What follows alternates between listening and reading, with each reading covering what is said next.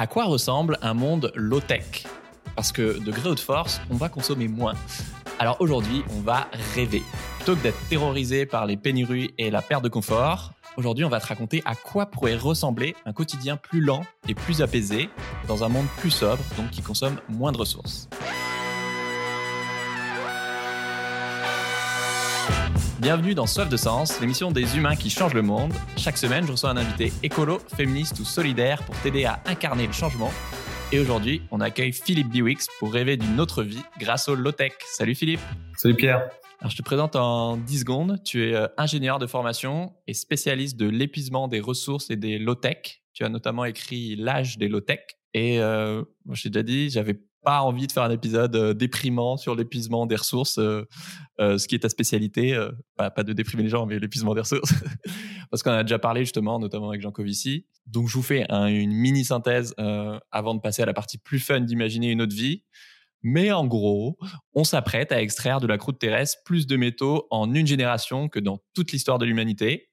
Sauf que, bah, vous le savez, la Terre n'a pas des ressources inépuisables, notamment en métaux qui constituent bah, nos téléphones, nos batteries de voiture, les infrastructures qui transportent euh, bah, tout, notre électricité, notre alimentation, etc. Donc il ne s'agit pas de revenir à la bougie, mais nos vies vont changer. Et donc aujourd'hui, on va se demander comment est-ce que malgré ces contraintes euh, environnementales, on pourrait garder une vie assez confortable et enthousiaste. Et pour ça, on va devoir consommer moins et mieux, notamment grâce à des technos plus simples. Et donc pour commencer, euh, Philippe, alors on imagine qu'on est en, en 2040 tu vis ta meilleure vie euh, grâce au low-tech. Comment est-ce que ton quotidien il a changé là en 2040 Est-ce que tu as un moulin à café manuel plutôt qu'une cafetière électronique? Est-ce que euh, tu amènes tes tupperwares euh, partout au resto, un peu comme en Inde, pour acheter à emporter? Et est-ce que quand ta chemise est usée, tu changes juste le col ou les manches comme on faisait avant, un peu comme les brosses à dents à tête rechargeable? Bah ouais, un peu tout ça, sans doute, effectivement. Alors je pense que Hein, je ne vais pas vous décrire ma vie en 2040, mais il y aura, il y aura toute, toute une série de, de, vies différentes et heureusement, et il faut qu'il y ait un peu de diversité. Euh, en fait, en 2040, on n'est pas forcément euh, euh, complètement dans un monde euh, low-tech ou dans un monde qui a quelque part atterri ou qui s'est réinscrit dans les limites planétaires. Je pense que c'est trop tôt. on est dans un monde qui est encore en transformation. Hmm. Parce qu'en fait, 2040, ça arrive très très vite. On est dans bah imagine, on est en 2060, si tu préfères. Voilà. Pour moi, c'est un monde dans lequel on, on, on utilise beaucoup moins de, de, de, ressources. Et en fait, le fait d'utiliser beaucoup moins de ressources et de dépenser beaucoup moins d'énergie, ça veut pas forcément dire que euh, on s'est retrouvé euh, à l'âge des cavernes, quoi. Hein. Donc, euh, donc, comment est-ce qu'on fait pour consommer moins de ressources tout en conservant une vie sympa et et intéressante. Et eh ben, mm. en fait, on peut jouer sur l'énorme stock d'abord euh, qui est en place, l'énorme patrimoine qu'on a. On a déjà aussi extrait une quantité phénoménale de la croûte terrestre et ça nous a permis de construire euh, des bâtiments, des infrastructures, euh, des objets qui sont bourrés de métaux, qui s'appellent euh, des voitures, des téléphones, des ordinateurs, des chaises et je sais pas quoi. Et voilà. Et en fait, on pourrait déjà rentrer dans une sorte d'âge de la de la maintenance. Hein, je, je, reprends le, le titre d'une de, de, de, la, revue Ouzbek Erika qui est sortie il y a quelques mois. Euh, donc un âge dans lequel on, voilà, on, on est d'abord à travailler sur l'existant, à réparer l'existant, à faire durer, à prendre soin et à transmettre aussi. Hein, ça, c'est des choses qu'on a oubliées. Et pas être juste dans le consommer jeté. Donc ça veut dire quoi? Bah, Dans le bâtiment, bah, peut-être qu'on construit moins et qu'on utilise mieux et qu'on a réinvesti euh, euh, les, les, bâtiments vacants, les logements vacants, euh, qu'on a su euh, freiner euh, et inverser la tendance à la métropolisation. Hein, finalement, le fait qu'on on construit de plus en plus en s'entassant euh, dans des grandes villes ou autour des grandes villes et puis au détriment des, des, des, villages, des bourgs, euh, euh, des, des, petites villes. Dans, le, dans les transports, eh bien effectivement, d'aller vers des voitures beaucoup plus légères, beaucoup plus petites, et puis à, à terme d'aller même vers de beaucoup plus de vélos, même si on on, on prendra pas le vélo pour tous les trajets, on prendra, et puis tout le monde peut pas forcément faire du vélo en termes d'état physique, d'âge, etc., et même de, de géographie, même quand il y a l'assistance euh, électrique. Et pas plus de transports en commun? Plus de transport en commun certainement, oui, et d'ailleurs pas que en, en pas, pas qu'en jurant sur le sur le train. Le train est, fait partie du dispositif, mais il y a un moment où le réseau aussi il peut avoir ses, ses, ses limites de, de, de, saturation, et donc il faut aussi euh, il faut aussi du bus, il faut aussi voilà toute une toute une gamme possible de, de choses. Pourquoi pas du un peu de covoiturage et, et, autres. Et puis il faut aussi de la démobilité, hein, c'est-à-dire que il va falloir quand même se déplacer moins et il va falloir déplacer moins les marchandises. Quoi, hein. donc, euh, alors déplacer moins les marchandises, ben moi j'ai j'ai passé une, bonne dizaine d'années dans le fret ferroviaire et je, je, jure avoir transporté, alors pas en France, mais quelque part ailleurs en Europe, voilà, des, des, tomates dans un sens et des tomates dans l'autre. Hein. C'est une réalité. Hein, donc des tomates hollandaises qui descendent en Italie, des tomates italiennes qui, qui montent en Hollande.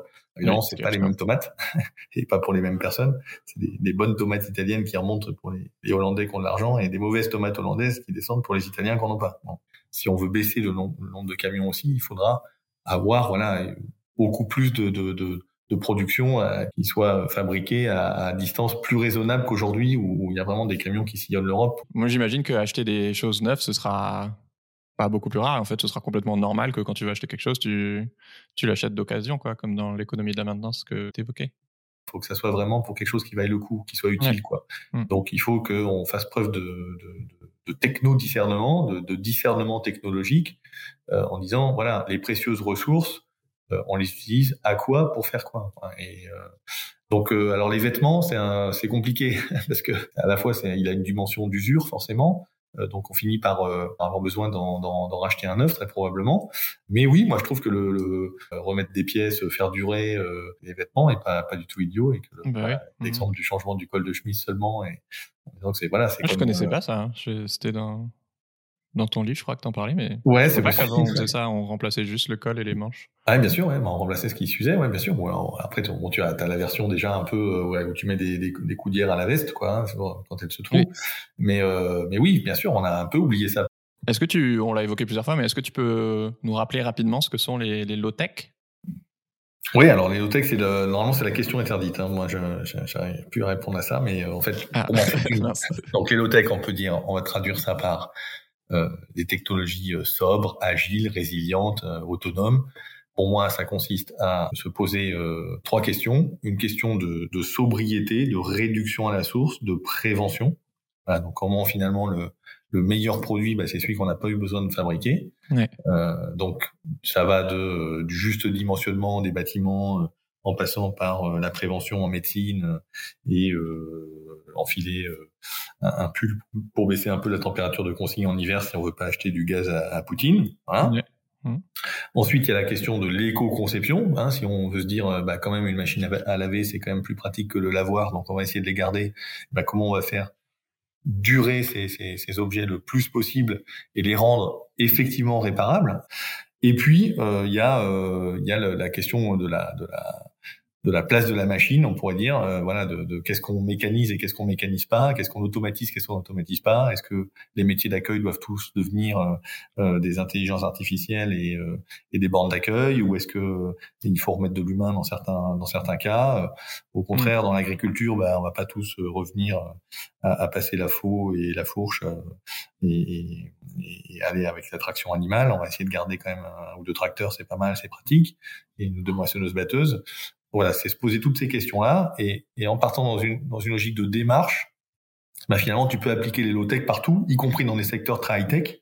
Donc, on peut imaginer, euh, je sais pas, j'exagère, mais euh, pourquoi pas un avion qui serait plus low-tech que, que les avions high-tech d'aujourd'hui et qui serait à hélice et, euh, et qui, euh, qui volerait à 600 km heure au lieu de 900 km heure et qui aurait pas de traînée et, et du coup euh, d'un coup l'impact climatique serait divisé par quatre avant même d'avoir besoin de faire de l'hydrogène ou des biocarburants tu peux faire ah euh, l'internet low tech en réfléchissant à avoir un unique réseau d'accès je comprends pas trop pourquoi il y a voilà, quand tu quand t'as pas quatre tuyaux de gaz qui arrivent chez toi et t'as pas quatre câbles d'électricité qui arrivent, t'en as qu'un seul. Quoi. Mm. Par contre, dans les télécoms, voilà, t'as as quatre réseaux d'antennes qui t'envoies chacun leurs leur, leurs signaux et leurs ondes, on pourrait faire un truc unique. Euh. Oui.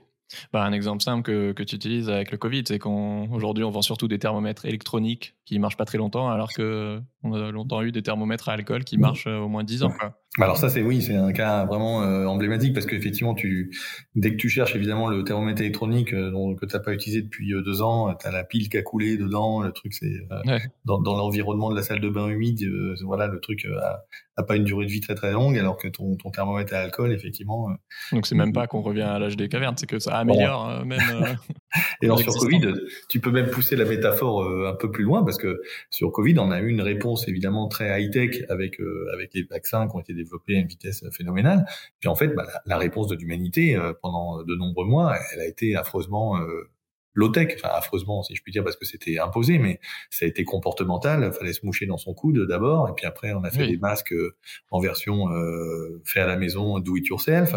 Et, et puis euh, voilà. Et, et c'était finalement à travers euh, notre comportement, à travers les usages, qu'on a su répondre et finalement trouver avec une complémentarité de high tech, trouver de la finalement cette fameuse résilience quoi. Donc finalement, je, trouve qu'on devrait en tirer des, des conséquences quoi. Ouais je trouve ça hyper intéressant que tu limites pas la définition de la low-tech à juste euh, l'opposé d'high-tech, mais que, parce que là, on va vous donner plein d'exemples, mais que c'est aussi effectivement euh, pas remettre en question nos besoins et, ouais, imaginer une autre société en fait, et pas juste euh, réduire notre, notre empreinte carbone. Quoi.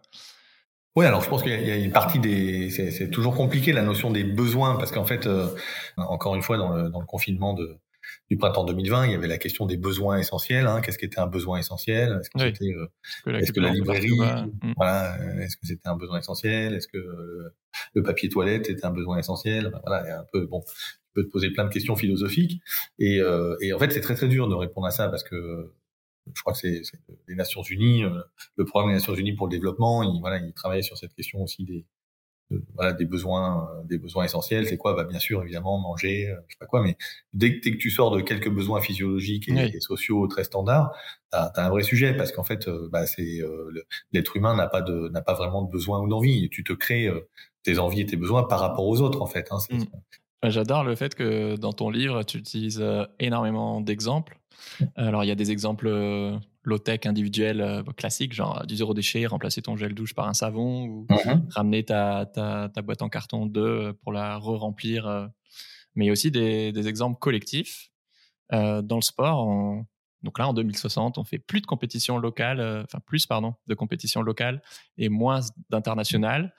Et tant qu'à faire, les joueurs se déplacent en train plutôt qu'en jet privé pour faire Paris-Marseille, par exemple. Il y a les mairies qui privilégient euh, par exemple le basket plutôt que le golf parce que c'est un sport qui requiert euh, peu de surface euh, par joueur. Donc on a ce genre de réflexion là. Mmh Et sinon, on a aussi enfin interdit l'éclairage publicitaire la nuit. Hop, ça fait déjà ça en moins de consommer. On pourrait, on pourrait interdire le jour aussi, hein, l'éclairage publicitaire, à mon avis.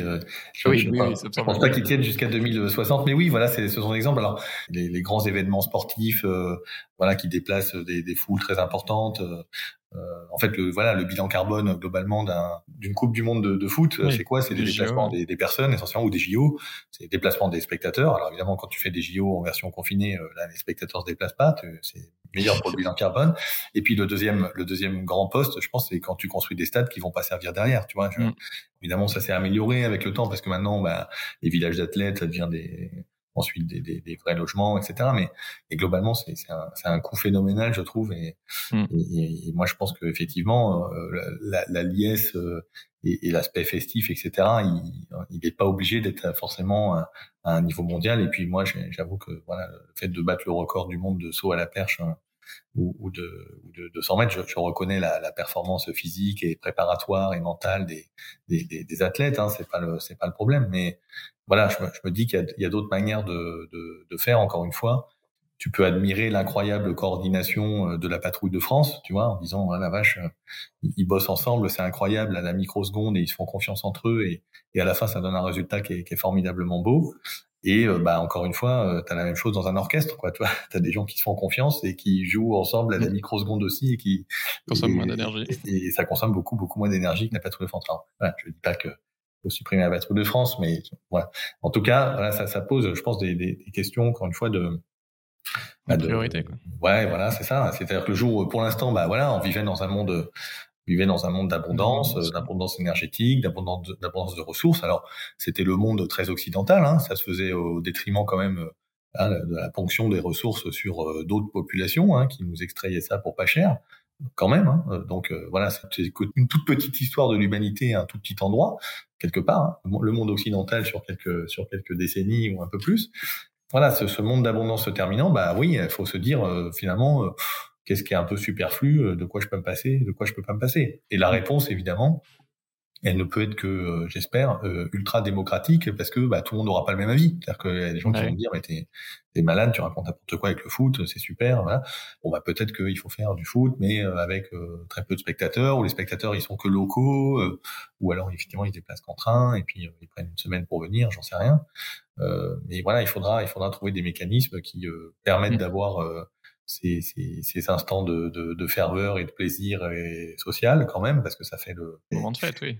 Voilà, les faire avec euh, avec le, moins de carbone possible. Mmh. Alors, j'essaie de te, garder le plus possible en, 2060.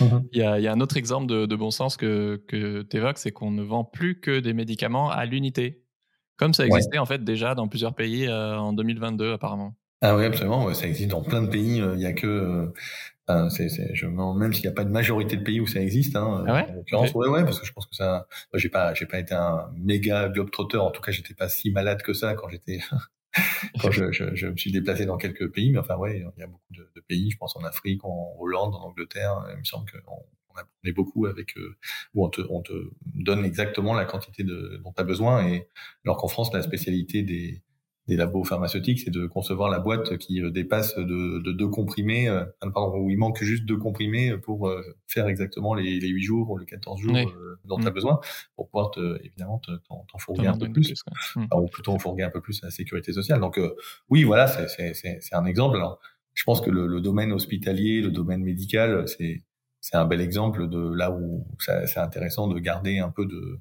un peu même beaucoup de, de, de technologie, bien sûr, euh, parce que bah, oui, tu te dis, quand tu as vraiment un, un, gros problème, tu es, content d'être pris en charge avec des trucs de, de, très grande qualité, et les progrès ont été euh, phénoménaux, enfin c'est évident. Hein. Mais euh, encore une fois, il faut peut-être se dire que d'abord, il y a, y a, quelques grands fondamentaux sur lesquels on pourrait travailler un peu plus, qui sont les questions de prévention. Hein. je pense à la question du, du surpoids, de l'alimentation, euh, de, de, de l'activité physique, des risques psychosociaux, de des gens qui se tapent dessus, de l'alcoolisme, que sais-je. Enfin, y a, voilà, il y a quand même, euh, on, on, on, se fracasse pas mal avant et on est plutôt dans un mode de, de, de réparation que de prévention. Donc, euh, est-ce qu'on pourrait pas mettre un peu plus l'accent sur tout ça? Alors, Évidemment, ça fait ça fait moins de business hein, pour pour plein de gens, donc c'est c'est désagréable, mais, mais, mais ça pourrait être ça. Hein. Est-ce qu'il n'y a pas des inspirations à trouver d'ailleurs du côté euh, de, de, de l'historique médecine chinoise dont on, Je suis pas spécialiste là encore une fois, mais voilà, dont on dit que c'est voilà, avant on payait plutôt le on, payait le médecin quand on va bien et, et puis c'était gratuit quand on va pas bien. Mm. Donc il y a un peu un peu ce côté-là peut-être à, à, à, trouver ou à retrouver. Après, dans la pharmacopée chinoise, il y a plein d'autres problèmes sur l'exploitation de d'animaux sauvages, mais bon, c'est un autre sujet. Mm. Mais voilà, je pense qu'on pourrait euh, retrouver euh, encore une fois mm. peut-être un plus juste milieu entre entre l'hyper efficacité qui finalement permet peut-être de gagner un peu du temps, voilà, et de gagner du temps de du temps de travail humain et voilà et ah, le travail humain ça coûte cher ça fait grève c'est pas sympa voilà et bon voilà l'humain c'est c'est bien aussi dans un certain nombre de cas mmh. Alors mieux maintenant dans certains pays en 2060 on imprime les journaux sur un papier assez doux pour s'en servir comme PQ ça je trouve ça génial Bon alors j'avoue que c'était un peu une blague de potache. Euh, bon d'ailleurs dans le dans la version, euh, c'est le, je crois que c'est l'unique endroit où j'ai été euh, légèrement euh, censuré par mon éditeur à l'époque. Je te livre une ah une information totalement confidentielle. Mais bon, ça, ça, fait suffisamment de temps maintenant. Non, parce que je crois que j'avais rajouté en disant et pour certains journaux, ça sera, ça sera, ça sera bien fait, euh, euh, parce qu'ils méritent pas tellement plus. Voilà. Puis il m'a dit, bah, c'est pas la peine de te couper d'une partie des, des, des, des, des, gens qui pourront te faire une recension. Donc, euh, non, mais oui, c'est ce qu'on faisait pendant l'entre-guerre? Euh, non, on n'imprimait pas sur du papier doux, mais par contre, on utilisait le papier journal. Euh, on utilise, oui, voilà. Ouais. Non, l'invention, je pense qu'il y, y, a un livre à écrire, euh, sans doute, sur, euh, bon, peut-être un, un, court opus, mais sur, sur l'invention du, du, du, du, papier toilette d'une part et puis du, du, du mouchoir jetable hein, de, de l'autre, hein, qui sont, voilà, qui sont deux, deux, mm voilà, de choses qui sont apparues assez tardivement, ouais, je, je, pense, dans les sociétés, dans les sociétés occidentales. Ouais. Mmh. Et en 2060, en France, on a enfin réintroduit la consigne de bouteilles. Victoire Ouais, alors là, non, là, t'es méchant, euh, Pierre, parce que moi, je pense qu'elle va réapparaître pour celle-là beaucoup, beaucoup, beaucoup plus vite. Pour le coup, oui, euh, moi, je pense que... Alors, c'est vrai que c'est pas une innovation. Voilà, c'est un très bel exemple de d'innovation qui est pas une innovation technique technologique. Hein. On mm. sait nettoyer une bouteille, il n'y a pas de problème hein, depuis très longtemps. euh, voilà, faut un peu de, faut des produits chimiques mais gentils de type soude et après ça peut même faire de l'engrais. Mm. Une innovation. Voilà. Et pour le coup, euh, Euh, par contre, il faut de l'innovation, ce que j'appelle moi un peu organisationnelle. C'est-à-dire, il faut mettre des, des logisticiens, des gens qui stockent, des gens qui transportent, des gens qui distribuent, euh, le, le magasin. par exemple qu'on fabrique plus que 4-5 modèles standards de bouteilles pour faciliter le recyclage. Et euh, tu proposes par exemple que les marques ne se différencient plus que par l'étiquette et pas par euh, le moule de la bouteille. Quoi. Exactement. Alors c'est euh, en fait c'est parce que effectivement aujourd'hui si tu veux réembouteiller, je sais pas, une bouteille d'un célèbre d'une célèbre eau gazeuse qui est embouteillée du côté de Vergès je sais pas si tu cites des marques sur ton podcast, mais bon, voilà. Ah ouais, euh, il y en a pas 36, donc euh, voilà, vous trouverez. Euh, bon, bah, et si elle a été bue à Dunkerque, tu vois, pour descendre la bouteille à vide à Dunkerque et puis euh, de Dunkerque et la réembouteiller à Nîmes, ça marche. Enfin voilà, même le bilan carbone n'est pas bon, quoi, par rapport à mm. casser le verre euh, localement et, et ensuite transporter ce qu'on appelle le calcin, c'est le verre cassé. Et par contre, si tu as réembouteillé localement, là, tu, tu y gagnes. Et donc effectivement, l'idée d'avoir un espèce de format standard où tu te différencies plus que par l'étiquette, eh bien tu peux à ce moment-là euh, finir une bouteille d'huile et rembouteiller une, une, bouteille de lait, finir une bouteille de lait et embouteiller euh, une bière chez un microbrasseur, euh, etc. Et puis tu, tu peux imaginer qu'il y a un format un peu spécifique pour je sais pas les produits ménagers, ça sera un peu différent. Mm. Et, voilà. Et, ça, je pense qu'effectivement, c'est ça, ça, pourrait être un truc euh, mais, mais en fait c'est pas très très vieux on touche du doigt ça enfin moi j'ai mais voilà j'ai des gens dans ma famille euh, qui me m'expliquent que quand ils étaient petits euh, euh, et bon je suis pas si vieux que ça Pierre hein, ah oui nos grands-parents voilà mais, de, de, la génération de mes parents les, les, enfants ils allaient euh, ils allaient euh, remplir la, la bouteille euh, d'huile euh, chez, le, Moi, j'ai vécu un an à Berlin, il y, a des consignes partout. Et alors, à Berlin, c'est peut-être jamais parti, je sais pas. Il y a, il y a le lait aussi, euh, qui est bien connu au, Royaume-Uni. Mais voilà, je pense que c'est pas des choses qui, seront, qui sont trop trop compliquées à remettre en œuvre. Et ça serait surtout un truc qui est euh, incroyablement facile à faire en fait. Tu, la puissance publique pourrait dire bah moi pour vendre une bouteille sur le territoire français, voilà, soit faut une autorisation d'importation très spéciale parce que je sais pas quoi, c'est euh, du vin, euh, je sais pas quoi, euh, italien. encore plus, on pourrait leur imposer aussi nos, nos formats. Pour moi, la, la, marque la plus importante en fait sur les décisions qu'on peut prendre ou pas pour initier la transition, c'est ce qu'on peut faire à l'échelle territoriale sans qu'il y ait des effets pervers qui soient induits et, et ce qu'on peut pas faire. Je m'explique, c'est tu fais une taxe carbone euh, à l'échelle de l'Europe et tu taxes le ciment. Hein, c'est ce qu'on a fait avec les, les schémas de d'émissions, de, de, de, trading des, des, émissions, des, des, quotas d'émissions de CO2 hein, depuis euh, quand même quelques années maintenant, enfin un peu plus. Eh bien, tu te retrouves avec euh, des cimenteries qui s'installent en Égypte et puis euh, qui, qui t'apportent du ciment égyptien. Quoi, t'as pas gagné grand Mm. Tu prends, je sais pas, un data center et tu dis ah bah on va faire une taxe sur les data centers. Bah, tu as un risque que les data centers déménagent et puis s'installent à l'autre bout de la planète et tu n'auras rien gagné au niveau planétaire. Euh, tu, euh, je sais pas, tu dis ah le smartphone c'est un truc très très méchant, ah là là on va le taxer avec une TVA à 100%. T'as des gens qui vont te faire l'aller-retour à Dubaï pour aller en acheter un euh, hors TVA quoi. Bon. Donc c'est des trucs où quand tu veux essayer de faire ça, c'est très faut penser en amont quoi. Par contre, tu as des choses qui sont totalement territorialisées, c'est-à-dire que tu peux dire bah, je suis désolé, moi effectivement en restauration rapide, j'interdis euh, les, les déchets jetables bah écoute, euh, on va pas livrer, euh, on va pas livrer les burgers euh, par drone de Suisse, de Belgique ou d'Espagne, quoi. Hein, ça va pas marcher trop. Mmh. Donc du coup, tu es obligé de te conformer à la réglementation. Idem, si tu dis bah la voiture qui fait plus d'une tonne ou de plus d'une tonne deux, bah désolé, moi j'appelle plus ça une voiture, j'appelle ça un char d'assaut, une autorisation spéciale, c'est interdit, c'est pas immatriculable, voilà et eh ben qu'est-ce que tu veux faire? Tu peux pas te balader du coup avec euh, ta grosse Tesla ou ta BM. C'est plus possible quoi, c'est interdit. C'est comme quand tu traverses la Suisse, il te faut une vignette, machin. Bon voilà. Et donc ça c'est des choses qu'on peut faire. Et donc la, la voilà euh, la, consigne par exemple, euh, réussir un peu à, à, tordre à tordre le bras de, la grande distribution, ou plutôt à embarquer les acteurs de la grande distribution euh, et, les, fabricants derrière sur, ces, sur, finalement une logique de zéro déchet, bah, c'est des choses qui d'un point de vue euh, réglementaire, alors évidemment tu peux pas prendre les gens par surprise en disant au 1er janvier prochain c'est comme ça, parce que c'est un petit peu dur, mais on pourrait très bien euh, avoir une, ambition plus forte et, donner un peu de visibilité en disant bah, voilà, il vous reste 3-4 ans pour faire tel truc ou tel truc et, on y va quoi. Mmh. Justement, tu évoques la voiture. Euh, euh, on peut imaginer qu'en 2060, on, on rechappe les pneus au lieu de les jeter. C'est-à-dire qu'on lime l'extérieur et on change que la bande extérieure euh, de, de roulement plutôt que d'en jeter, euh, je crois qu'on jette 25 000 pneus par an. Ou euh, on, a même bridé tous les moteurs de voiture à 90 km heure, mmh qui nous fait économiser, je crois, bien 30% de carburant. Bon, ça n'a pas plu à tout le monde, mais en fait, on s'y est habitué, quoi. Bah, on s'est habitué, on s'est habitué, mais il faut, faut que tout ça, ça aille aussi de pair avec euh, une évolution euh, de, de l'aménagement du territoire. Enfin, c'est, il y, a quand même aujourd'hui, il faut reconnaître euh, une réalité de, de, gens qui sont repoussés de plus en plus loin des métropoles pour les questions de, de prix du foncier, euh, et donc, du coup, bah, tu habites à 50 km de, ton boulot, euh, tu fais ça le matin et le soir, tu as un peu d'embouteillage en arrivant sur place. Euh, bah, bah, voilà, si on te dit tu es à 90 au lieu d'être à 100 ou 110, t'es voilà, t'es ou en 80 au lieu d'être à 90, tu te mets un peu en mode révolte. Et puis, si tu as un peu de taxe carbone là-dessus, c'est compréhensible. Voilà.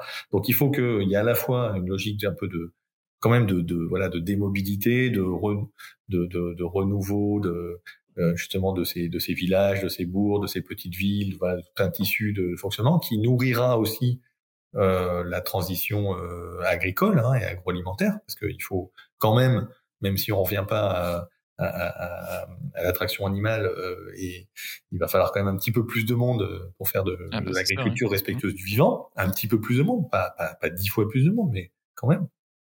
Aujourd'hui, voilà, il doit rester 300 000 300 000 euh, paysans, enfin ou exploitants, agriculteurs. Voilà, on était quand même euh, quelques millions euh, il y a, il y a, quelques décennies. Bon voilà, il y, a, il y a, un juste milieu à trouver. Ça, ça permet aussi d'avoir un usage de la voiture qui est qui est, qui est, plus qui est plus subtil et qui permet d'aller un peu moins vite sûrement et puis effectivement avec des roues que tu rechappes de temps en temps tu sais que un tiers des microplastiques qui rejoignent les océans, euh, qui vient de l'usure des pneus, euh, ah et, euh, et, un autre tiers qui vient de, vient des microfibres de, de, la machine à laver, hein, des, des, des, vêtements. Euh, voilà, donc du coup, plus tes pneus sont larges et plus et plus malheureusement, effectivement, tu, tu pollues les océans et d'ailleurs pas que les océans parce que il pleut du plastique un peu partout, même dans les montagnes, etc. Ah, je crois donc, que c'est la principale source de, de plastique dans les océans. Oui, oui, oui, tout à fait. Donc euh, voilà, et donc du coup, euh, euh, voilà, en plus, si on peut, si on peut les faire durer un peu plus, alors rechapper, ça, ça marche pas ad vitam aeternam. Hein. Il y a au bout d'un moment, la structure du pneu qui finit par se fatiguer un peu, tout ça. Mais et globalement, plus ta, plus ta, plus ta voiture est légère et moins elle va vite, plus finalement tu peux tolérer, tolérer une technique assez simple et donc effectivement des, mm. des pneus qui vont, qui vont moins sucer euh, d'un point de vue structurel et donc que tu peux rechapper facilement. Ouais. ouais je me souviens que j'avais lu une BD euh, sur l'effondrement qui s'appelle Tout va bien. Et mmh justement, avec une image d'autoroute vide, euh, on se projetait un peu dans le futur, euh, sans voiture, avec juste des gens à cheval et, à vélo. Et ça m'avait marqué parce que bah, c'est la première fois que je, voyais cette image d'un autre imaginaire de. Ouais, alors là, ça va très très loin parce que moi, j'ai envie de mettre dessus d'abord des vélos couchés, des, des petites charrettes euh, électriques légères, euh, des camionnettes, euh, et puis il y a quand même un peu de transport, c'est-à-dire que on peut chasser les voitures, hein, bien sûr, il faut chasser les voitures le plus possible, et puis on, et puis comme ça on les garde pour des ambulances, des machins, des voitures de pompiers, je sais pas quoi, et, et quelques autres trucs utiles quand même. Mais après, tu as quand même les camions. Tu vois, il te faut, as quand même, tu sais quand même que tu as des choses à transporter. Alors tu peux dire, j'arrête de transporter des trucs entre le fin fond du Danemark et et, et puis le, le, sud de l'Espagne, mais tu as quand même voilà, un petit peu de un, petit peu de transport routier à faire. Et donc pour ça, tu as besoin un peu de tes infrastructures quand même. Euh, et d'ailleurs, c'est ça qui use le, le, plus tes infrastructures en fait. Ce sont les, les le poids à l'essieu qui est beaucoup plus lourd évidemment pour un pour un camion que pour une voiture. Donc euh, euh, après, il y a un autre truc, c'est que si ton autoroute est pas beaucoup utilisée et pas beaucoup entretenue, l'herbe pousse assez vite en vrai. et donc je pense ah que la nature est très forte parfois, euh, en particulier les plantes adventices. Donc euh, ah, ton, ton bitume va se craqueler euh, assez assez rapidement. Et bah, voilà, si tu vas pas vite, c'est pas grave. Hein, tu auras des nids de poules et tout ça, quoi. Hein, mais ça ça va ça va finir par se dégrader, quoi. C'est le mmh. c'est l'usure du monde. Mais du coup, ça nécessitera de voilà repenser tous ces axes de communication avec, euh, bah, comme là tout doucement, euh, la, comme là tout doucement le, vélo prend de plus en plus de place. Mais voilà, s'il y a, je pense pas que la voiture va disparaître, mais s'il y en a beaucoup moins, bah, il faut repenser autrement, les, par exemple les autoroutes. Quoi. Voilà, bah déjà tu peux commencer par dire j'arrête de faire des routes nouvelles parce qu'aujourd'hui c'est quand même encore le cas. Hein. Quand on a beau euh, parler de zéro artificialisation et, et autres, non non pour l'instant tout ça ça continue malheureusement et ça accompagne encore une fois, la, la métropolisation, et puis euh, quand euh, dans un territoire il manque euh, il manque une diagonale, il y a toujours quelqu'un pour proposer de construire mm. une route ou un, ou deux ronds-points au milieu. Donc c'est fini en 2060, Philippe. Ah bah oui, c'est forcément fini, parce que si tu veux, bah oui, oui, bien, bien entendu, parce que t'es es sur l'existant, donc je pense que t'as as encore une activité, mais qui est, qui est une activité d'entretien, de voilà, de temps en temps, bah, voilà, faut, faut sans doute refaire un truc. Avec quoi, je sais pas. C'est assez rigolo, hein, parce que en fait, c'est un impensé. Euh, voilà, le, le, bitume, in fine, c'est voilà, c'est un des, c'est une des fractions euh, du, du, raffinage de pétrole. Hein. Donc quand mm. quand as vraiment vraiment beaucoup moins de pétrole, bah tu peux vraiment vraiment, euh, tu, tu te retrouves à étaler beaucoup beaucoup moins de bitume aussi. Donc je sais pas trop. Donc on est toujours dans une espèce de, de, de monde un peu sympa, toutes choses égales par ailleurs, sur le mode, euh, on va faire des, des avions à hydrogène, donc ça c'est super. Euh, des voitures électriques, donc ça c'est super, avec des énergies renouvelables, ok top. Et puis pour le reste, tout va marcher pareil. Bah non, en fait, tout va pas marcher pareil parce que déjà, tu même plus capable de faire de, de, de, faire des du bitume pour les routes d'accès de, tes éoliennes et, euh, et pour refaire, je sais pas quoi, le quai de chargement euh, euh, de, ton truc d'éolienne offshore. Et donc en fait, ça, ça c'est beaucoup plus systémique, imbriqué et complexe que ça. Quoi. Voilà, je, voulais vous faire faire ce voyage dans, le futur pour euh, imaginer un monde plus low-tech et surtout en fait tous ces trucs qu'on peut déjà mettre en place facilement. Et en fait, plus on s'engagera dans cette voie, plus on trouvera des réponses parce qu'il y a encore tout à inventer, on n'a pas réponse à tout. Et par exemple, je comprends très bien que, euh, comme on l'a évoqué, voilà, c'est très dur de se passer d'une voiture, euh, encore plus quand 85% des déplacements sont voilà pour des raisons économiques, aller au travail, faire les courses chez le médecin, etc. Mmh. Mais du coup, comment on fait pour s'auto-contraindre à la sobriété quoi? Comment est-ce que on range ces changements enthousiastes? Parce qu'aujourd'hui c'est anti-électoral. Mmh. Donc euh, est-ce que on interdit enfin les pubs sur les SUV Est-ce que, comme tu disais par exemple, on limite le poids des voitures? Est-ce qu'on bride des moteurs? Ou est-ce que c'est plus en mettant en avant ce qu'on a à gagner quoi? Moi, je pense que c'est un peu les deux à la fois. C'est-à-dire que d'abord, je pense qu'il faut se dire qu'il y a des, il y a différents types de sobriété. C'est-à-dire qu'il y a souvent la sobriété, elle, elle, elle, descend sur la question euh, personnelle ou familiale. Quoi. C'est euh, est-ce que tu prends une douche euh, froide ou, ou des bains brûlants Est-ce que tu prends ta voiture ou tu prends ton vélo et puis tu es tout seul sur sur sur la quatre voies avec des voitures qui te dépassent Est-ce que tu chauffes plus ou moins ton appartement et, et puis est-ce que tu prends l'avion ou est-ce que tu prends pas l'avion pour aller en vacances Voilà. Donc et, et, et, bien sûr, il y a cette composante-là de la sobriété, et c'est peut-être celle qui est la plus euh, un petit peu liberticide ou auto-liberticide, je sais pas comment dire. Mais ensuite, il y a, il y a, une sobriété qui est une sobriété en fait, euh, je dirais systémique en fait, qui est, qui, est, qui est, organisée par nos modes de fonctionnement. C'est-à-dire que évidemment, aujourd'hui, tu habites à la campagne et t'as pas de voiture, t'es es mal. T'es juste mal pour aller acheter le pain, pour aller faire tes courses, pour aller chez le médecin, pour déposer les enfants au cours de musique, je sais pas quoi. Évidemment mais parce que bah parce qu'on a désertifié euh, les campagnes. Et donc euh, bah oui euh, à chaque fois il y a 10 km ou 15 km à faire parce que on a la grande distribution qui a dit qu'elle crée des emplois à un endroit mais enfin elle en a elle en a fait disparaître deux fois plus dans les petites boutiques de, de villages.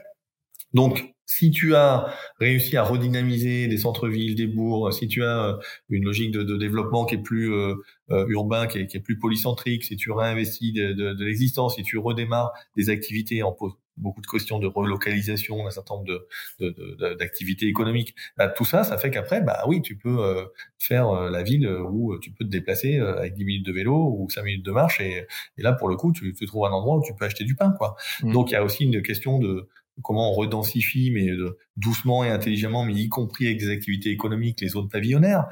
comment on va euh, effectivement euh, retravailler peut-être tout ce tissu des entrées de ville incroyables là où il y a que des, des boîtes euh, les unes à côté des autres euh, hyper moches en plus ah, la, fameuse France moche de Télérama hein, c'est pas nouveau mais voilà comment est-ce que tout ça ça peut aussi se, se comment on peut aller réparer la ville c'est un bon mot de un ouvrage de Sylvain Grisot et Christine Lecomte qui est la, la présidente de l'ordre des architectes bon donc il y a, voilà, il y a tout, tout ça, ça c'est ça qui peut permettre une sobriété systémique. Je peux prendre un autre exemple. Euh, si tu regardes, là, il y a eu euh, à l'automne beaucoup de rapports qui sont sortis sur la transition euh, énergétique, entre le fait de dire est-ce qu'on fait on fait des scénarios avec nucléaire ou sans nucléaire, et puis on essaye de les, les comparer un peu. Quand tu regardes ce qu'il faut sortir euh, en termes de, ça fait un peu peur, hein, que ça soit avec ou sans nucléaire, le, dispositif industriel en nombre d'éoliennes, de panneaux solaires, euh, d'hydrolyseurs pour euh, stocker sous forme d'hydrogène, de batteries, de, de, stations de pompage, turbinage pour euh, stocker avec de l'hydraulique, etc., etc. Enfin, c'est c'est juste incroyable. Et en fait, ce qui rend, entre autres, le truc incroyable, c'est quand tu, si tu dis j'ai 20, 30, 40% de mon mix électrique qui est de l'éolien, eh bien en fait, il faut que tu acceptes que pendant 8-10 jours, peut-être, une semaine de l'an 2043 ou de l'an 2060, comme tu disais mmh. tout à l'heure, il euh, n'y a pas de vent. Il n'y a pas de vent nulle part en Europe. Et donc, il faut que tu sois capable de délivrer de l'énergie euh, enfin une quantité d'énergie électrique comme d'habitude quelque part, hein, mais sans vent. Donc il te manque 40% ou 50% de ton mix. Comment tu fais ça? Il ben, faut que tu aies stocké l'équivalent d'une semaine quelque part, sous forme d'hydrogène, sous forme de batterie, sous forme de, de, de, de méthane. Euh, et, et, donc, ça te fait un dispositif qui est juste hallucinant, hallucinant. Parce que bah, une semaine de, de, de conso, ça fait beaucoup. Eh bien, si on, demain on disait, bah non, en fait, on a, on, ce qu'on pourrait faire, bah, dire, bah tiens, eh bien, en 2060, effectivement, euh, si je manque euh, euh de vent pendant euh, 3, 4, 5 jours, eh bien, qu'est-ce qu'on va faire? On va aller flécher les électrons sur euh, les hôpitaux, les transports publics, voilà, les, les, endroits où il y en a vraiment besoin. Et puis, bah tiens, le chauffage, bah non, euh, pendant deux, trois, quatre jours, et eh ben le voilà, la température va un peu baisser, ça va pas être sympa. Euh, on va passer de 19, 18, 17, 16, 15. Ouh là là, très froid. Et puis là, euh, à un moment, le, le, le, vent revient. Hop, super, merci. Bah, tu vois, le dispositif industriel qu'il faut que tu installes, c'est plus du tout le même. En fait, tu as une sobriété systémique choisie, décidée, qui d'ailleurs fait quelque part, les consommateurs, on devrait pouvoir leur poser la question aussi, les consommateurs citoyens, parce que tu, tu te dis, bah, ça fait tant d'éoliennes en moins installées, ou tant d'hydrolyseurs en moins, tant de biométhaniseurs en moins. D'ailleurs, du coup, ça vous coûtera moins cher, parce que évidemment, tout ce qu'il faut installer à un moment, il faudra le payer dans les factures. Et donc, qu'est-ce que vous préférez? Avoir euh, froid pendant 3, 4, 5 jours, enfiler un anorak chez vous euh, tous les deux ans? Euh, Ou bien, euh, est-ce que vous voulez que tout tourne nickel, impeccable, quand vous appuyez sur le bouton, tout marche? Mais alors, par contre, ça vous coûtera deux fois et demi le prix et puis euh, on va abîmer un peu plus les paysages et je sais pas quoi. Hmm. Voilà. Donc c'est des questions. Voilà. Pour moi, ça dépasse euh, vraiment euh, la, la, question euh, personnelle et familiale. Oui, mais c'est bien de le ramener à la dimension collective. Et... Ouais, j'ai l'impression que la question en fil rouge, c'est c'est quoi le progrès en fait? Je vous conseille euh, d'ailleurs de suivre l'épisode euh, qu'on a fait avec François Ruffin, mais mmh. est-ce que, bah là c'était super parce que tu as donné un exemple nuancé, mais souvent c'est vrai que c'est un peu plus caricatural entre est-ce que le projet c'est la 5G et aller sur Mars, mmh. ou est-ce que c'est euh, effectivement être capable de faire face au, au choc à venir et, et, que les gens soient heureux et en bonne santé et vivent dignement. Quoi. Mmh. Bah on a, c'est vrai que c'est, ça qui fait sans doute l'incroyable richesse ou curiosité de notre notre période. Moi, je suis pas si inquiet que ça. Je, je, je me suis amusé, alors pas dans l'âge des low-tech, mais dans le dans le bonheur était pour demain, qui était mon dernier opus. Euh, ouais. Euh, j'ai fait un, un clin d'œil à, à l'ouvrage d'un néo-malthusien euh, à la sortie de la Seconde Guerre mondiale qui avait dédié son, son, son livre à tous ceux que l'avenir inquiète. Et, euh, et moi, j'ai dédié mon livre à tous ceux, à tous celles et à tous ceux que que le passé inquiète. Parce que je me dis que c'est moi c'est le passé qui m'inquiète, c'est pas l'avenir, c'est ce qu'on a été capable de faire en fait euh, à tous les niveaux. Euh, voilà et je pense que le voilà le 21e siècle il va il va être un peu compliqué. Bon bah très bien, mais le 20e il n'a pas été particulièrement simple non plus à plein d'endroits. Hein. Dans les années 60, euh, les, les écoliers euh, aux États-Unis, on leur apprend à se jeter sous les tables quand ils voient un flash euh, par la fenêtre parce que c'est c'est le début de la troisième guerre mondiale. Bon donc et pourtant, ça n'a pas empêché d'avoir des, des, voilà, des vies bonnes, etc. Donc, je pense qu'il y a une question de, de, de réalisation, effectivement. De, il y a une question de progrès, qui est un mot qui a été un peu chassé, hein, c'est vrai, par le, par le mot innovation. Et on voit bien que l'innovation technique et technologique, ça suffit peut-être plus à fasciner les gens, ou en tout cas pas, pas autant qu'avant.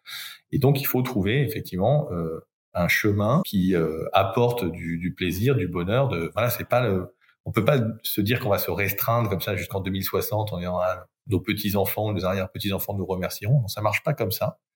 Euh, non, il faut de... donner envie aux gens, leur voilà, il faut, il faut que ça apporte vivre plus pur, vivre plus longtemps en bonne santé. Il faut que ça apporte un vrai plus tout de suite, c'est-à-dire que bah, quand tu as moins de voitures, et eh ben tu as aussi moins de bruit, euh, tu as aussi une meilleure voilà, tu as, moins de pollution, euh, mmh. c'est moins dangereux, l'espace public est moins dangereux pour les enfants, donc ils peuvent euh, peut-être à nouveau jouer euh, dans l'espace public, c'est un monde plus apaisé, peut-être où on se déplace moins. donc il faut être capable de voilà d'avoir un d'offrir des trajectoires qui vont euh, qui, qui, qui, vont être séduisantes. Donc ça, bon, c'est, très bateau hein, en ce moment dans le milieu écolo. C'est très, euh, toi, tu dois avoir vu ça, mais ça, ça, ouvre la question des imaginaires, voilà, des nouveaux récits, etc. Mais c'est quand même un peu vrai, quoi. Ouais. ouais. Je me demandais pourquoi est-ce que toi, tout ça, ça, ça te tient à cœur, toi personnellement? Ouais, tu veux dire comment je suis tombé dedans? Euh, Non, pas forcément. Enfin, ça peut être ça, mais pourquoi, pourquoi ça te touche? Pourquoi, pourquoi t'en as, t'en as fait ton combat, quoi? Oui, alors un combat, c'est un petit peu, c'est sans doute un petit peu euh, exagéré. J'en non, j'en non. Enfin, c'est pas ça. C'est que bah, moi, en fait, j'ai découvert. Voilà, c'est vrai que ça fait euh, ça fait une vingtaine d'années que je m'intéresse à vraiment ces sujets de, en particulier de ressources. J'avais été assez euh, paniqué d'un point de vue vraiment philosophique, éthique, moral, on pourrait dire sur sur cette question de la consommation inéluctable de ressources. C'est-à-dire, j'extrais des grammes de, de de, de, titane ou de cuivre ou euh, et puis bah ensuite la manière dont je vais l'utiliser fait qu'ils vont être dispersés euh, pour toujours euh, dans les océans ou, ou dans les sols. Hein. C'est voilà, c'est aujourd'hui quand tu utilises du, du, titane dans une peinture euh, blanche, bah voilà, tu vas pas recycler le titane après quoi. Donc voilà, mmh. il sera plus jamais disponible. Tu l'as pris à un endroit où il avait été concentré par la planète et il sera perdu pour toujours. Euh, bon, moi, ça m'avait fait tout drôle. Donc, du coup, après, j'ai tiré le fil sur ça, sur ces questions de recyclage, etc. Et j'ai un peu, un peu découvert tout ça. Et bon, voilà, je me suis toujours intéressé aux questions environnementales, mais sans, sans être trop militant. Et, euh, et, voilà, en fait, c'est venu un peu après par hasard. Et puis, euh, en fait, je, si s'il y avait d'autres gens qui faisaient le job, j'arrêterais de le faire tranquille. Hein, moi, et puis j'irais euh, écouter Cozy Fan Touté, comme on disait tout à l'heure. Euh, mais euh, pour l'instant, voilà, tant que je, il me semble qu'il y a encore besoin de de, de, combattre justement ces, ces questions de, de croissance verte, de, de, de naïveté technologique, de euh, vous allez voir, on va pouvoir faire du découplage, de la dématérialisation, etc. Et, voilà, qui sont faites des vieux poncifs parce que euh, en réalité, tu retrouves des trucs comme ça, euh, même dans les années 30 déjà, tu avais euh, l'architecte Buckminster Fuller qui, qui parlait d'éphéméralisation, donc le fait que ah bah c'est super, la radio a remplacé le fil du télégraphe, donc on va utiliser moins de cuivre. Tu vois, quand tu regardes consommation de cuivre depuis, euh, ça marche quand même pas tout à fait comme ça. Donc voilà, du coup, moi, je, je c'est ce job-là que je fais et je pense que voilà, il y a, c'est la manière que j'ai trouvé de, de, faire ma part, comme on dit. Voilà, je peux mm. pas trop faire euh, colibri, mais c'est un, un, peu ça quand même. Voilà, donc je, je me mets à disposition là où là où je, là où je peux être utile. Aujourd'hui, j'ai j'ai trouvé cette forme-là de, de, de l'écriture, qui a sans doute un peu une dimension euh, cathartique aussi. Hein. Mm. Pour moi, dans la question des, de la sobriété, il y a toujours cette question un peu centrale de de comment est-ce que parmi tous les produits et services qui consomment des ressources, on l'a évoqué, mais comment est-ce qu'on fait le tri entre ce qu'on veut sauver et ce qu'on veut euh, soit réduire, soit interdire euh, Et forcément, la question de, de, la liberté pour les gens qui, qui seront concernés par ces interdictions. Et je me dis souvent que seul, euh, moi, je me vois pas, par exemple, je sais pas, réduire ma consommation d'internet aujourd'hui spontanément, par exemple. Mais par contre, il y a plein de trucs où je me dis si c'est un effort collectif, mais là, je suis trop partant. Enfin, c'est c'est mmh. c'est plus juste et c'est plus enthousiasmant que que si tu fais des efforts tout seul euh, et pas les autres, quoi. Ouais, mais en fait, oui. Alors d'une part, euh, oui, bien sûr, la, dimension collective, elle est, elle est, elle est réelle. Alors moi, le, côté liberticide ou pas me fait pas si peur que ça parce que bon voilà, depuis le XVIIIe siècle, on sait que la liberté des uns s'arrête au commence celle des autres et que mmh. La, notion même de, de, de, vie en société fait que tu dois mettre des limites aux libertés. Enfin, je peux pas assassiner mon voisin, même s'il m'embête. Tu vois, il y a des, y a des, voilà, ma, ma, liberté est contrainte, hein. donc euh, elle peut l'être plus ou moins. Et puis de temps en temps, euh, on, a, on a restreint des libertés dans ces dernières dans ces dernières années ou ces derniers mois de, de manière bien plus stupide que pour des questions purement environnementales, je pense. Hein. Bon, donc euh, donc maintenant, ça c'est pas ça qui m'inquiète. Moi, moi, je pense que en réalité, quand tu dis euh, je, je, suis pas prêt à restreindre euh, ma consommation internet, je pense que tu, tu te trompes parce que en réalité, tu peux. Voilà, déjà la, première question, c'est tu changes ton, téléphone tous les combien? Tu changes ton ordinateur tous les combien? Est-ce que tu est-ce que tu, tu, tu télécharges des, des, des films avec de plusieurs gigas en situation de mobilité extrême à 300 km/h dans, dans ton train ou à 150 dans ta voiture et, euh, et, du coup, bah, ça réclame des réseaux de folie. Ou est-ce que tu fais ça? Euh, euh, par câble à la maison Est-ce que tu éteins ta box quand on n'a pas besoin ou tu l'éteins pas Alors quand c'est en hiver et que ton mmh. chauffage est régulé, c'est pas très grave. Chaleur fatale de la box euh, bah, finalement euh, va chauffer ton appartement ou ta maison. Euh, par contre, quand c'est en été, bah, c'est pas bien parce que du coup, c'est de l'énergie qui est perdue. Voilà, donc il y a, à quel format tu télécharges tes vidéos Il n'y a pas besoin de tout télécharger en HD, en 4K, en 8K, en je sais pas quoi. C'est-à-dire s'il y a bien un domaine où, enfin, je veux dire aujourd'hui, sur un écran de taille normale. je pense que les formats des vidéos en nombre d'images par seconde en nombre de couleurs, en nombre de pixels euh, par centimètre carré dépasse euh, l'œil humain dans chacune de ces dimensions-là, les capacités du cerveau et de l'œil humain. Donc euh, se, restreindre sur des trucs comme ça, voilà, encore une fois, il faut pas acheter le bébé avec l'œil humain. C'est à 70 ou 80% aujourd'hui du trafic internet mondial, c'est des, des vidéos et du streaming. Ah ouais, est-ce qu'on a besoin de poster tant de trucs? Bon, je, pense qu'il y, y, y, y, a des manières de réfléchir à tout ça quand même, sans, sans perdre cette dimension bien commun de bah, de Wikipédia, d'échange de connaissances, de, du prof australien qui échange avec un collègue chercheur en Norvège, et que sais-je. Quoi. Voilà. C'est encore une fois, c'est une question de, de, de discernement. Euh, c'est un, super exemple pour, euh, pour conclure, parce qu'effectivement, euh, là mmh. où moi je parlais uniquement du, du, temps de consommation sur Internet, direct à dézoomer sur bah, mmh. toutes les, les, consommations grises qu'il y a autour et les usages. Et, évidemment, dans tout ce que tu as dit, en fait, j'étais ah, bah, ça, ça, je fais, ça je fais, ça je fais. Mmh. Et ce qui n'empêche pas de te remettre en question. Mais effectivement, je trouve ça hyper intéressant de à chaque fois remettre les choses dans leur contexte, contexte pardon, et de dézoomer et de ouais, d'avoir une vue systémique. Quoi.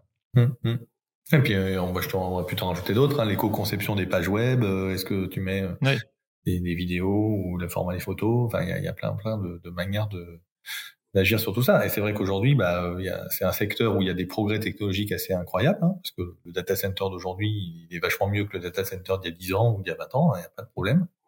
Il, consomme moins, il est moins refroidi, il y a plein de raisons à tout ça.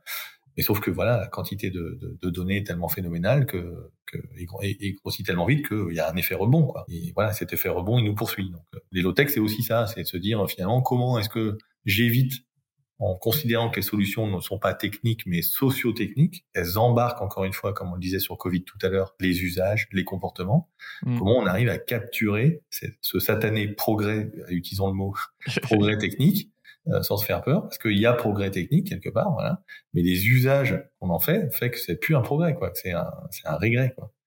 Euh, donc euh, voilà, c'est ça, c'est ça aussi, mm. se poser ces questions-là. Et je pense que voilà, euh, bah, les toutes petites voitures, tu t'interroges des gens qui ont vécu dans les années 60, franchement, ils avaient des toutes petites bagnoles. Est-ce qu'ils ont vécu ces années comme étant des années liberticides, tu vois? Ils avaient des 4 ailes et des deux chevaux à 90 km/h, les cheveux au vent.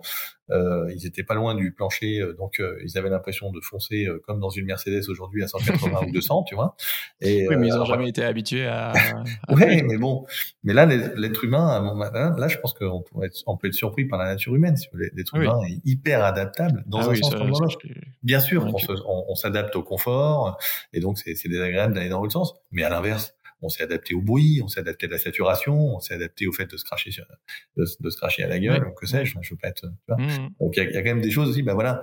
Donc euh, donc moi je pense qu'il y a des voilà avec des petits coups de pichenette, des petits coups d'accélérateur de l'histoire qui qui ne manqueront pas de venir. Hein. Bah, Covid 19 c'en était un hein, sur la question du du télétravail, sur la question du vélo, sur la question des choses comme ça, de la bienveillance peut-être aussi hein, entre, entre personnes. Euh, bah voilà, la guerre en Ukraine, bah, c'est un autre exemple. Euh, voilà, là, on parle de, sobriété. Mm. Bah merci Philippe, c'était euh, ultra intéressant. Merci bien. si tu veux plus d'épisodes avec des humains rayonnants comme Philippe, bah, je te conseille euh, des épisodes avec Jean Covici sur le mythe de Superman et l'autre épisode euh, qui va sortir sur les, sur les low-tech avec Corentin de Châtel-Perron. Peut-être tu connais euh, Philippe. Ouais, ouais, bien sûr, on se parle de temps en temps. Qui a vécu 4 mois en autonomie sur un radeau grâce au low-tech. Abonne-toi et parle de ce podcast à un ami, ça m'aide énormément. Merci beaucoup Philippe, allez voir son livre L'âge des low-tech et tous ses autres livres d'ailleurs. Ciao tout le monde. Merci Pierre.